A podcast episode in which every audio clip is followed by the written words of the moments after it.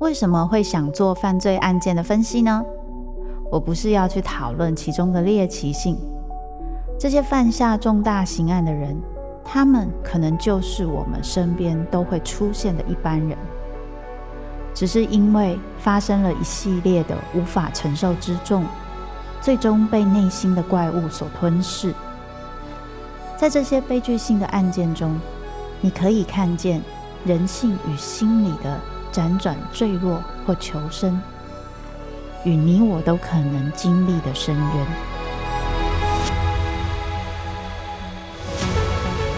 我是周慕姿，我的全新订阅节目《周慕姿读犯罪脚本》，被恶魔追逐的人，带你从心理学的角度探索人性的黑暗面，以及他们内心始终没说出口的挣扎。现在就到 Apple Podcast 以及静好听，搜寻。周慕之读犯罪脚本，被恶魔追逐的人。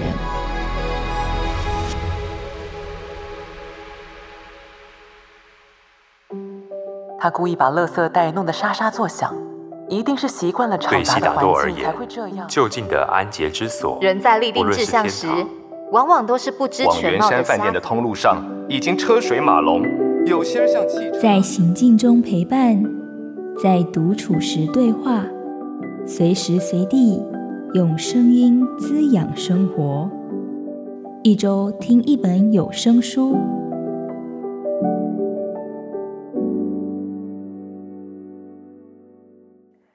欢迎收听由静好听制作的《一周听一本有声书》，我是静好听产品企划云野。今天要跟大家分享的有声书是《折返：山径、公路与铁道》。往复内心与荒野的旅程。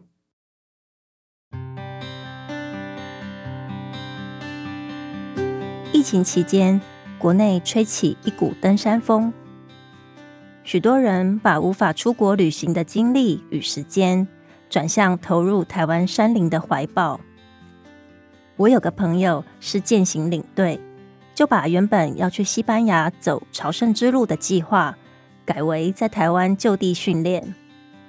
打开脸书，可能看他今天在抹茶山，过几天有一伙人上玉山。这对坐办公室的人来说，每看一次就是羡慕一次。于是，当我开始准备《折返》这本有声书的播音脚本时，心情是相当雀跃的。一翻开书，就好像打开。哆啦 A 梦的任意门，从阿泰的文字与呆呆的照片中，看到他们两个记录途经之地的地貌景致、历史文化。更有意思的是，很会说故事的阿泰，把旅途中相遇的人事物所带来的冲击与自我的思索，如实的呈现，因此赋予了每段旅程很不一样的维度。我想，这也是旅行文学很常受到读者青睐的缘故。因为同样是某个景点，透过不同作家的经历和关怀，阅读时我们也拓展了新的眼界。声音主播徐寿博在录制《黄金男人》小说时有不错的表现，他接着又接下了《折返》这本书。阿泰曾经跟我们提到。念书时，可以想象自己是在做深夜广播。于是录制前，我便提醒寿博维持声线的平稳。然而，阿泰的心情也确实是真诚地袒露于书中。所以，当寿博说每篇故事我都想好了要做些不同的诠释，我和录音师也是乐观其成，并且很享受他说书的流畅感。和灵活的变化。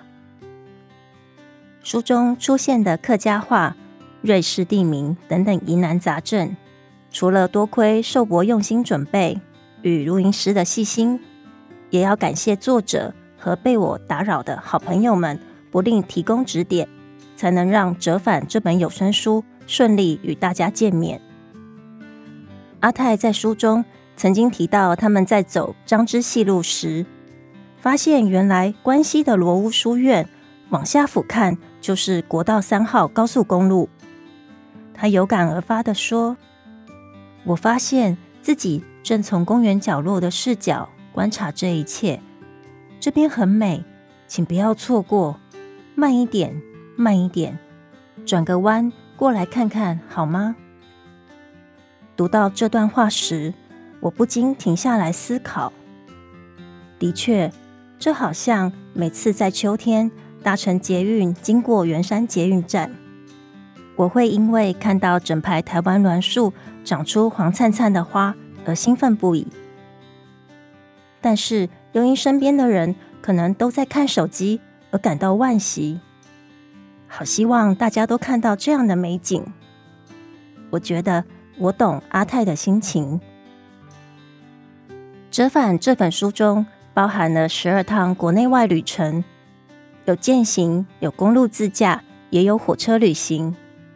无论你是对阿泰与呆呆走过的地方感到好奇，或是本身就是旅行爱好者，相信这本有声书会让你有所收获。也许是听到让自己心灵驻足的字句，也许就这样选定了下次出走的目的地。接下来，就让我们来听听由声音主播徐寿博所诠释的《折返》。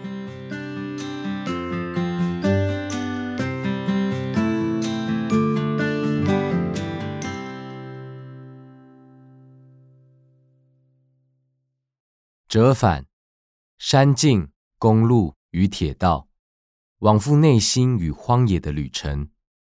作者：杨世泰、戴义婷。由徐寿伯为你读书。今日的雨是明天的威士忌。苏格兰西高地步道。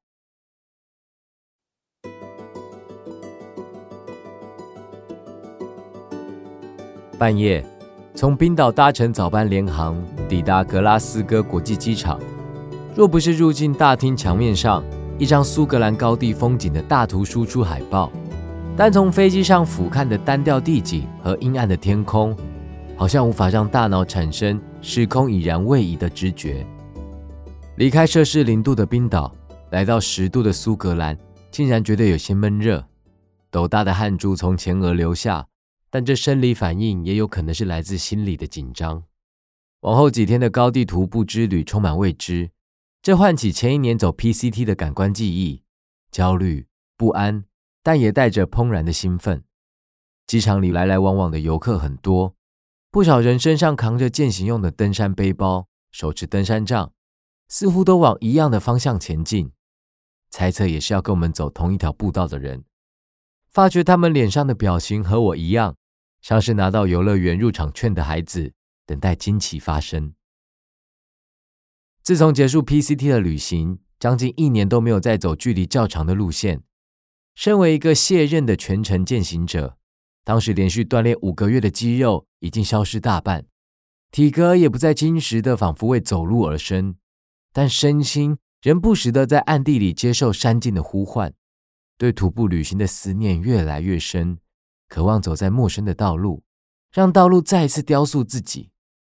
我想念在步道的生活，想念走路才能遇见的风景，想念由起点走到终点。不需折返的义无反顾，想念走到陌生小镇，洗去一身疲惫后，坐在某间廉价餐馆，将碗盘里的食物全数清空。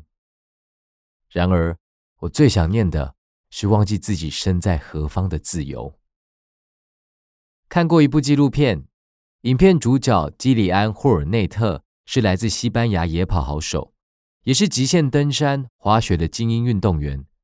年纪轻轻就赢遍世界各大越野赛事的奖杯，欧洲知名的山峰都有他的足迹，更曾创下两小时内攻顶马特洪峰的世界纪录。但是过早成名让他承受极大的压力，他开始讨厌人群，讨厌媒体，所以和另一半搬到挪威乡下，享受远离镁光灯聚焦的朴实生活。基里安说：“我们几乎每天都在家附近爬山。”但是我不知道任何一座山的名字，在那里，我爬的是山，不是名气。这很接近我们在陌生土地长途跋涉的感受。在陌生的野外健行，常常一段时日过去，大脑便会产生地差混淆的错觉，足下的经纬仿佛抽离。我究竟身在何处呢？假设山没有名字，没有高度、距离、编号，正如对陌生人的背景、年龄、喜好皆一无所知，进入一座山或是接近一个人，必定是接受某种纯粹的召唤，无关逻辑、律定和符号。因此，行走在任何一片树林，所感受的震颤才会如此迷人。大自然和我们互不干涉。山川河流一草一木，我不认识你，你不在乎我。这天走过的风景，隔天就抛在身后，忘记时间，忘记地点，最后忘记选择，享受漫无目的的迷路在某处某地的自由。每个人或许都有体验过这种快乐，透过阅读、音乐、运动，任何一件能够全心投入的事情。只是就个人经验与喜好来看。长距离健行是我能想到最快速、最直接，让自己重新抵达那个状态的捷径。